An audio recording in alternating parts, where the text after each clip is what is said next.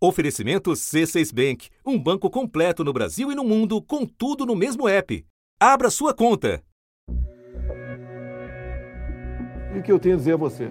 O seu voto é muito importante, não só para a prefeitura, bem como para vereadores. O resultado da eleição no Rio mostrou a insatisfação de boa parte dos eleitores. Brancos e nulos juntos somaram mais votos que Marcelo Crivella o segundo colocado. Vale a gente olhar também em São Paulo o Celso Russomano, que no início das pesquisas de intenção de voto chegou a ser o primeiro colocado numericamente e acabou a eleição em quarto colocado, apoiado pelo presidente da República. E no Recife, a delegada Patrícia do Podemos, apoiada pelo presidente Jair Bolsonaro, ficou em quarto lugar. Em Belo Horizonte, Bruno Engler, do PRTB, teve 9,95%, candidato que teve apoio do presidente Jair Bolsonaro. Discretamente, eu estou aqui dando uma força para uns candidatos outros. E aqueles que, porventura, eu estou citando o nome, me desculpe.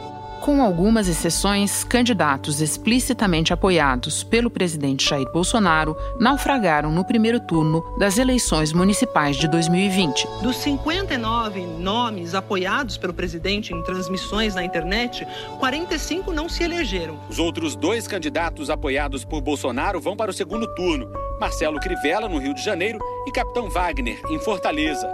Como pano de fundo, às vésperas da eleição, uma alta generalizada da reprovação ao presidente nos grandes centros do país. A primeira rodada de pesquisas realizadas pelo IBOP em 25 capitais mostra um cenário com diferenças significativas na maneira como os eleitores avaliam a administração do presidente Jair Bolsonaro. O IBOP perguntou aos eleitores de Teresina como avaliam a gestão do presidente Jair Bolsonaro. 42% dos entrevistados disseram que a gestão é ruim ou péssima percentual dos que achavam a administração do governo federal ruim ou péssima saiu de 27% para 36%.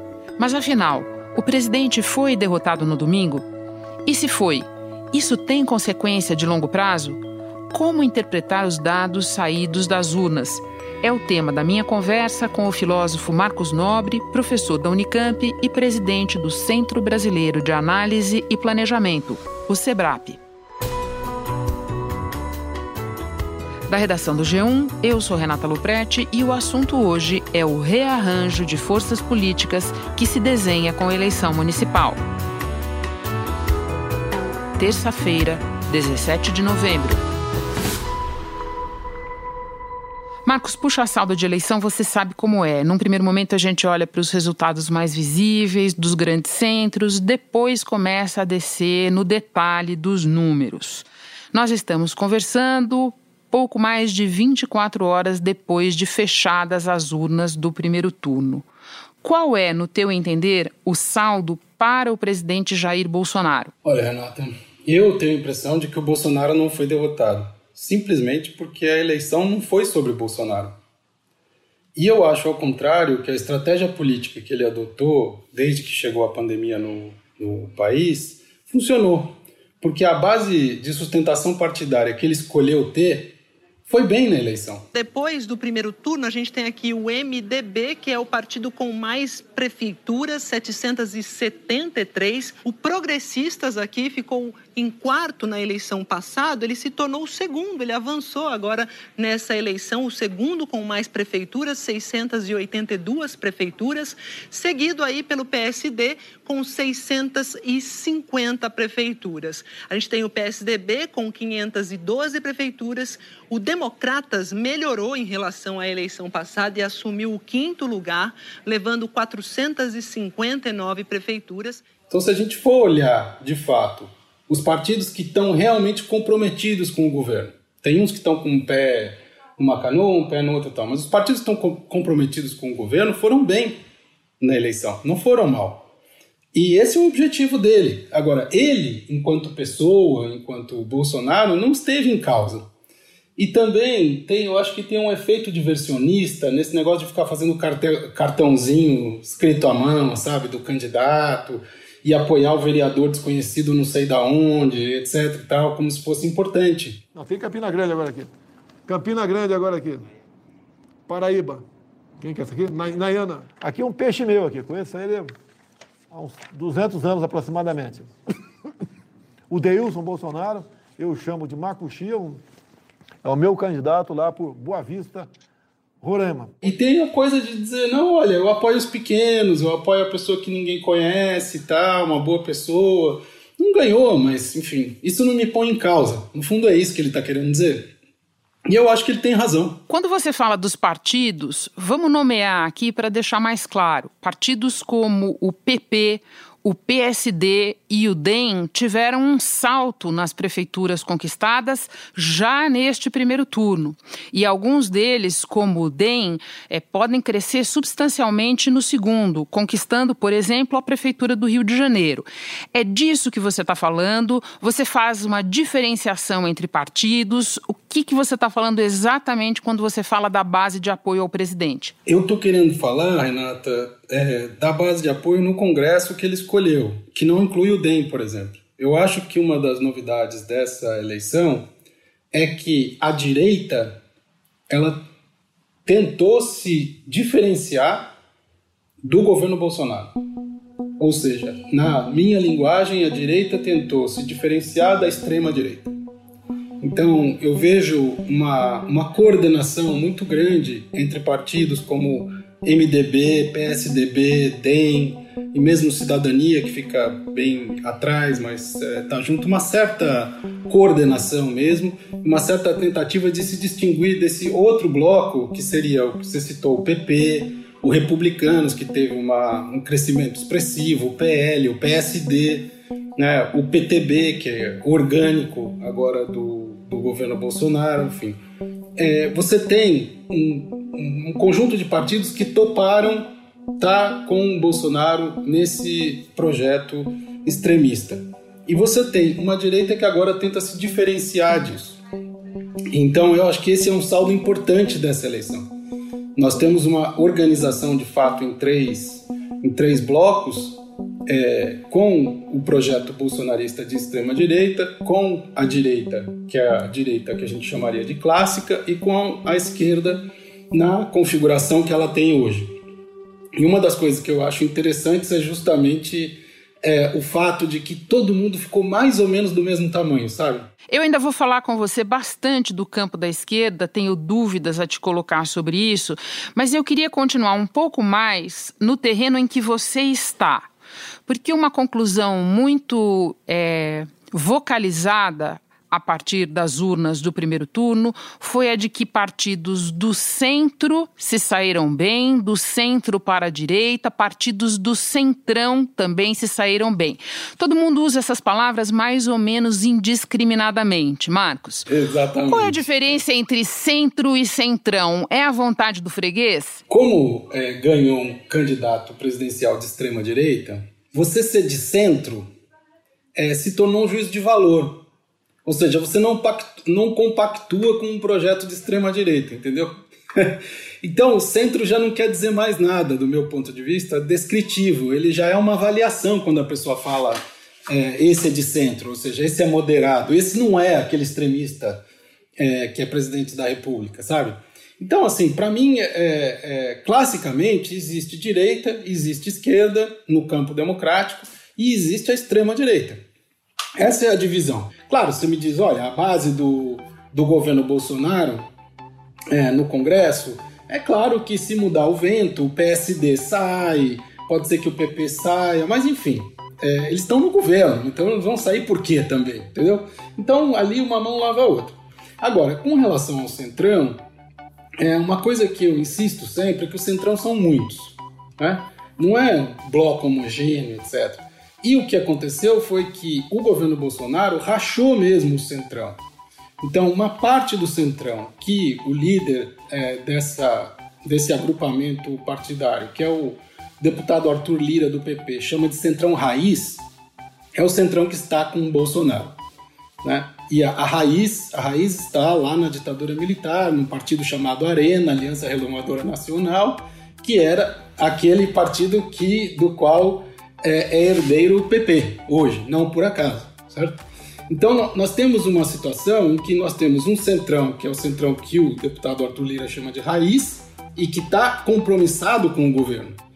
Tem um centrão, que é esse centrão que eu estou nomeando da direita democrática, que é o MDB, é, pelo menos parte, né? essas coisas estão misturadas.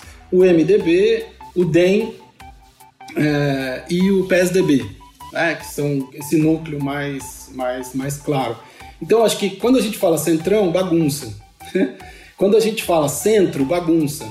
Mas se a gente fala é, grupo que está comprometido com o projeto do governo Bolsonaro, é, direita e esquerda, para mim, pelo menos, organiza melhor. Sabe? Isso daí ficou muito claro, eu acho, na eleição de São Paulo, quando o candidato Bruno Covas resolveu dizer: olha, o bolsonarismo foi derrotado aqui, isso é para dizer que o presidente não deve se meter na eleição aqui, que deve ficar no lugar dele. São Paulo foi às urnas e mostrou que não era momento e não queria revanche de 2018 ou antecipar as eleições de 2022.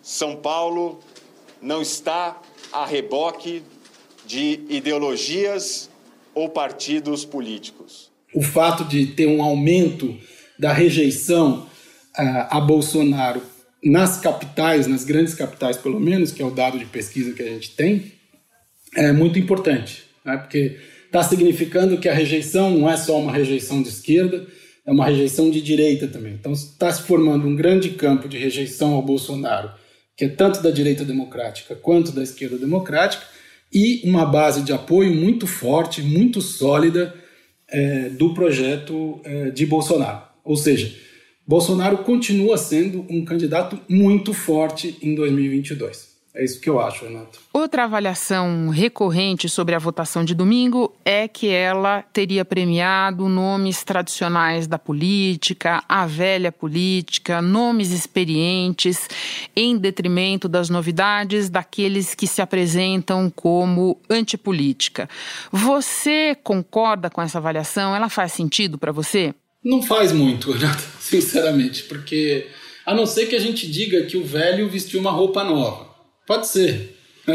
Agora, vamos dizer, quando as pessoas dizem a velha política voltou, elas estão querendo dizer o quê? Que voltou a política qual como a gente tinha na República do Real, que tinha um polo que era o PT, um outro polo que era o PSDB, isso não vai voltar, sabe? É, então, assim, é, quando você fala a velha política voltou, é o quê? Voltou ao que a gente era antes de 2014? Não voltou isso. Então, um lado eu acho estranho. O outro é, é, o seguinte: bom, quando a gente pega uma figura que nem o, o Calil em Belo Horizonte, ele foi eleito pelo PHS, certo? Sim. Mas agora, né, no momento em que, em que ele vai para a reeleição, a gente vê que ele passou pelo Podemos e foi parar num partido que é um partido não tradicional, no sentido de que tem muito mais anos do que os outros, mas um partido estabelecido na política é, que é o PSD. Em Belo Horizonte, Alexandre Calil, do PSD, confirmou o favoritismo e foi reeleito com a segunda vitória mais expressiva do país. Calil conquistou 63,36% dos votos. Em 2016, ele teve quase 53% dos votos. Então, é, eu, eu, tenho é, uma certa dificuldade de, de entender essa coisa da velha política. Por exemplo, nomes novos. Né? Nomes novos surgiram se a gente for olhar a eleição de Sim, é verdade. Para a Câmara de Vereadores, muitos nomes novos surgiram. Né? E, e conseguiram se eleger em circunstâncias, Renato, vamos considerar, que são completamente diferentes de 2016 e 2018. Por quê? Você tem uma campanha muito curta. Você tem uma campanha sem debate na TV. Né? Você tem uma campanha que você não pode fazer manifestação de rua. Então, a, a, tua capacidade de produzir imagens, produzir material, inclusive, para as redes sociais. Se tornar visível, né? Se tornar visível fica difícil. Então, se você é uma pessoa desconhecida, como é que você vai se tornar visível? Daí você fala, não, mas tem as redes sociais. Claro, tem as redes sociais e a gente viu que muitas candidaturas usaram muito bem as redes sociais. Mas a gente viu também que as redes sociais dependem também da, da mídia tradicional, certo? Para repercutir a sua imagem, para poder pegar uma reportagem, para pegar uma pedaços uma de debate. Exato. Então, assim, nós tivemos uma circunstância, ora, a gente teve uma queda do interesse do eleitorado, certo? Pelo pelo horário eleitoral gratuito, que a gente viu. A gente teve uma abstenção alta, a gente teve uma campanha curta.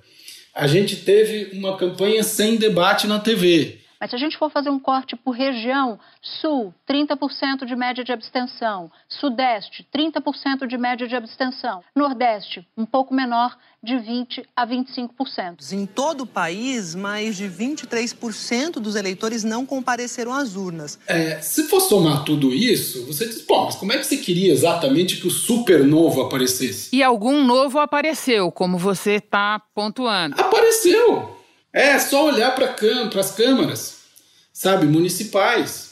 É, muita coisa nova apareceu. Em Santarém, houve renovação na Câmara Municipal de Vereadores. Das 21 vagas na Casa Legislativa, 15 serão ocupadas por novos parlamentares. Desses 10 vereadores aqui, 7 são novos na Câmara de Vereadores. Um total de renovação de 70% na Câmara de Vereadores de Cianorte. 58% de renovação aqui na Câmara Municipal de BH. Duda Salaber é a primeira vereadora transgênero da história de BH. É, gente que não. que antes você não sabia nem quem era. Então, assim, de alguma maneira, é, esse influxo começou e conseguiu chegar é, é, nos sistemas partidários e, e, e nas eleições, mesmo com todas essas dificuldades, né?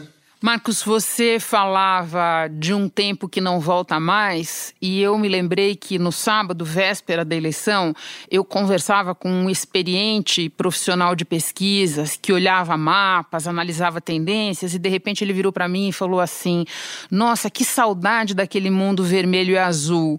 E, e eu tenho certeza que no comentário dele, porque eu conheço a pessoa, não ia nenhuma preferência partidária, mas simplesmente porque é muito mais complexo de entender o que há agora.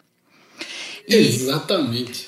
Exatamente. Agora, vou pro, vou pro terceiro polo que você enxerga agora, a esquerda, né? Que contabiliza pelo menos um feito histórico ao chegar com o PSOL ao segundo turno no maior colégio eleitoral do país, né?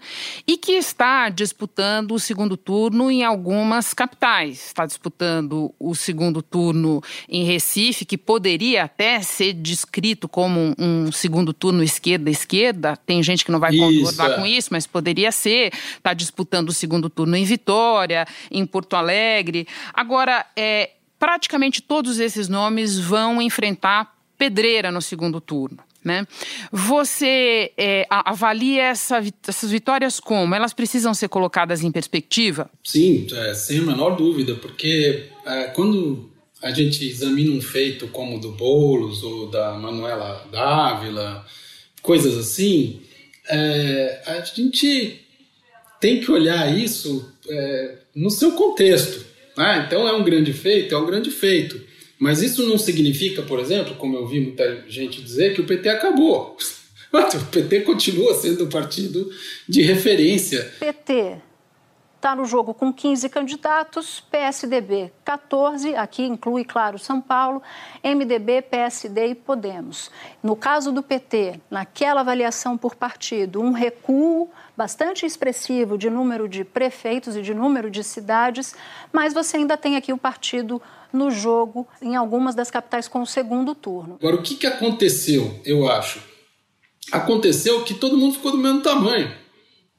Né? Você tem agora PT, PDT, PSB ali cabeça a cabeça, se a gente for contar o número de votos, tá certo? Que recebeu, que é o critério que eu, que eu, que eu gosto mais. E você tem feitos do, do PSOL e do PCdoB que são muito importantes e que mostram que falam, olha, nós estamos aqui, nós queremos entrar nesse jogo também, tá certo? Então, eu acho que a gente deveria separar as duas coisas, porque o, o, o grande efeito disso é dizer a esquerda não tem mais dono, sabe? E isso é verdade também para a direita que a gente estava comentando, né? O caso do PSDB, do DEM e do MDB. Ou seja, o, o que vai ter nesses campos, para mim, a grande novidade é que a conversa vai ter que ser muito mais colegiada. Quando você não tem alguém que diz, olha, eu sou o líder em conteste aqui e você tem que aderir, as coisas têm que ser muito mais negociadas. É, e isso eu acho que é a grande, que é a grande mudança. Agora, é, do ponto de vista do pessoal, é, é, é uma perspectiva diferente, por exemplo, da do PCdoB. É, o PCdoB é um partido que tradicionalmente está acostumado a esse tipo de negociação é, com os outros partidos do campo da esquerda. é, o pessoal tem uma trajetória diferente. No caso específico, o Guilherme Boulos tem uma trajetória diferente. E é, acho que a candidatura do Boulos mostrou uma coisa extraordinária, que é o seguinte: a esquerda também consegue disputar essa nova juventude, sabe? Esse voto jovem, novo, essa mudança demográfica que a gente ficou falando tanto tempo que chegou, né?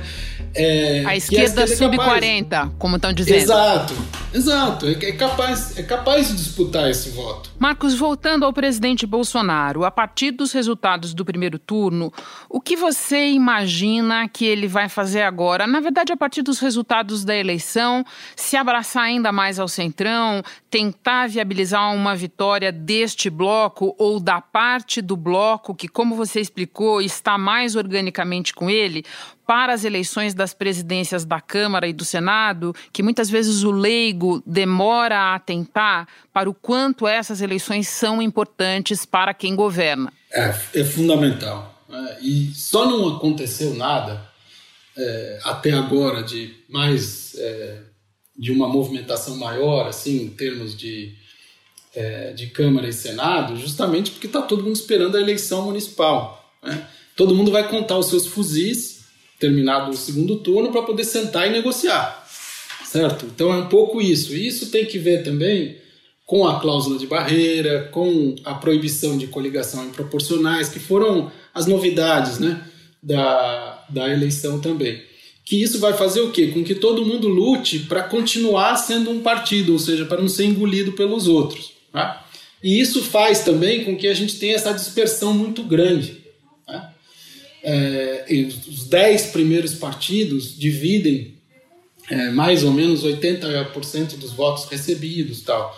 Esse tipo de coisa é muito importante para a eleição da Câmara e do Senado. Por quê? Vamos começar pela eleição da Câmara, que é o mais decisivo de todos.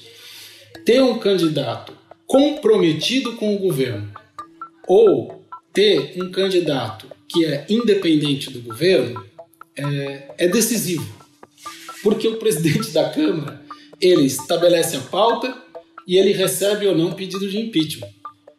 Então, se for é, do centrão raiz, ou seja, se for um presidente da Câmara comprometido com o governo, Bolsonaro pode dormir tranquilo.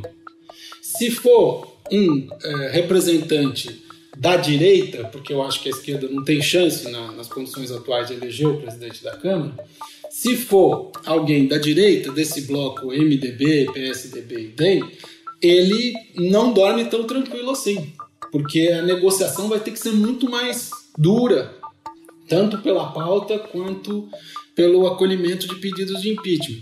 E nesse caso, a esquerda, é, que a gente estava falando, já tem clareza de que ela tem que marchar unida.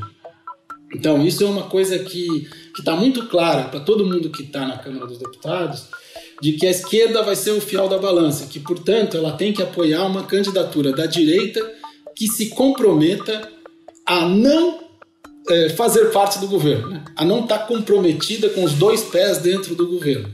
Então, hoje parece a situação ruim é, para o Bolsonaro, mas pode ser que ele tente ampliar esse centrão raiz que ele conquistou ou tente conseguir um nome que seja é, menos neutro. Por falar em Centrão Raiz, boa hora para a gente lembrar que o candidato do deputado Arthur Lira lá em Maceió nem para o segundo turno foi, foi uma derrota dele para o grupo do senador Renan Calheiros, do governador Renan Filho, né? Em Maceió vai ter segundo turno entre os candidatos Alfredo Gaspar, do MDB, e JHC, do PSB. Alfredo Gaspar, do MDB, com 28,87% dos votos. Em seguida, vem JHC, do PSB, coladinho com Alfredo, com 28,56% do voto. Agora, Marcos, por fim, Algum ponto em que você vai prestar atenção especificamente neste segundo turno? Alguma disputa que te desperta especial curiosidade? Alguma dica no que, que a gente tem que prestar atenção? Claro, a gente tem que prestar atenção em São Paulo, Rio, Fortaleza, Recife, Belém, Porto Alegre. É muito importante tudo isso,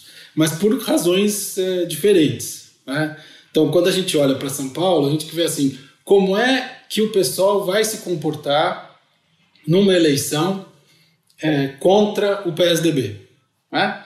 como é que lá em Recife, lá em Recife vão, se comportar dois partidos que são do mesmo campo, é? Então, se a gente for pensar naquela, nessas nossas divisões, Renata, de extrema direita, direita e esquerda, nós temos é, disputas que são disputas dentro do campo e disputas com outros campos. Então, por exemplo, o que, que eu acho importante em Fortaleza? É uma disputa direta com o campo bolsonarista. Então, que tal um capitão em Fortaleza aí? Capitão em Fortaleza, que está na política há algum tempo, como deputado estadual, ele pode ter certeza, uma vez eleito prefeito aqui em Fortaleza, uma linha direta com o governo federal, isso é muito bom é, para a capital do estado aí do, do Ceará. Tá okay? Fortaleza vai ter segundo turno entre Sarto Nogueira do PDT e o capitão Wagner do PROS. Então, como é que vai ser? vai receber o apoio de todo mundo, não vai.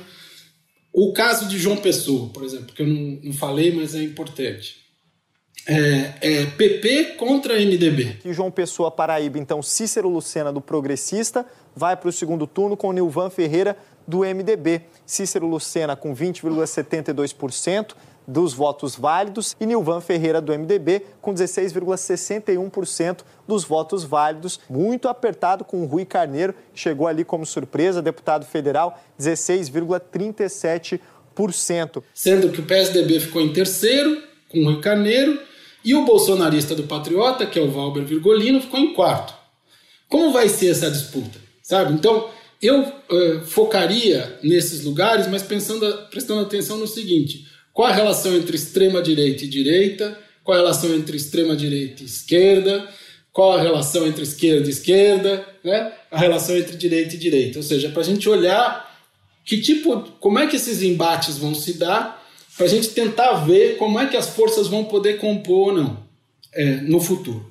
Então, a ideia, por exemplo, de que você faça uma campanha em São Paulo do Boulos contra o Bruno Covas, que seja uma campanha dura, crítica, etc., mas que fique claro que não é uma campanha de ódio, certo? que não é uma campanha que vai é, mimetizar o que seria uma campanha contra um, o bolsonarismo. Então, se, se for isso, você vai ter uma sinalização de qual é a posição 22. Eu acho que em todos esses lugares. Marcos, olha, uma alegria conversar com você, especialmente no dia seguinte de uma eleição. O seu mapa de acompanhamento do segundo turno está excelente, já anotei tudo aqui. Muito obrigada, bom trabalho aí. Foi um prazer, Renata. É sempre uma alegria conversar com você. Se você não votou no primeiro turno, pode justificar a ausência pelo aplicativo e-Título, pelo site do TSE ou em qualquer cartório eleitoral. O prazo vai até 14 de janeiro. E se não votou no primeiro turno, pode sim votar no segundo. Mas se não justificar a ausência, tem que pagar multa de R$ 3,51. E enquanto estiver em dívida com a Justiça Eleitoral, fica sem poder tirar ou renovar passaporte, receber salário como funcionário público, prestar concursos, se matricular no ensino público. Quem não votar por três eleições seguidas, não justificar nem quitar a multa, tem a inscrição eleitoral cancelada. Este foi o assunto, podcast diário disponível no G1 e também nos aplicativos Apple Podcasts, Google Podcasts, Spotify, Deezer, Castbox. Nos aplicativos dá para seguir a gente e assim não perder nenhum novo episódio. Eu sou Renata Luprete e fico por aqui. Até o próximo assunto.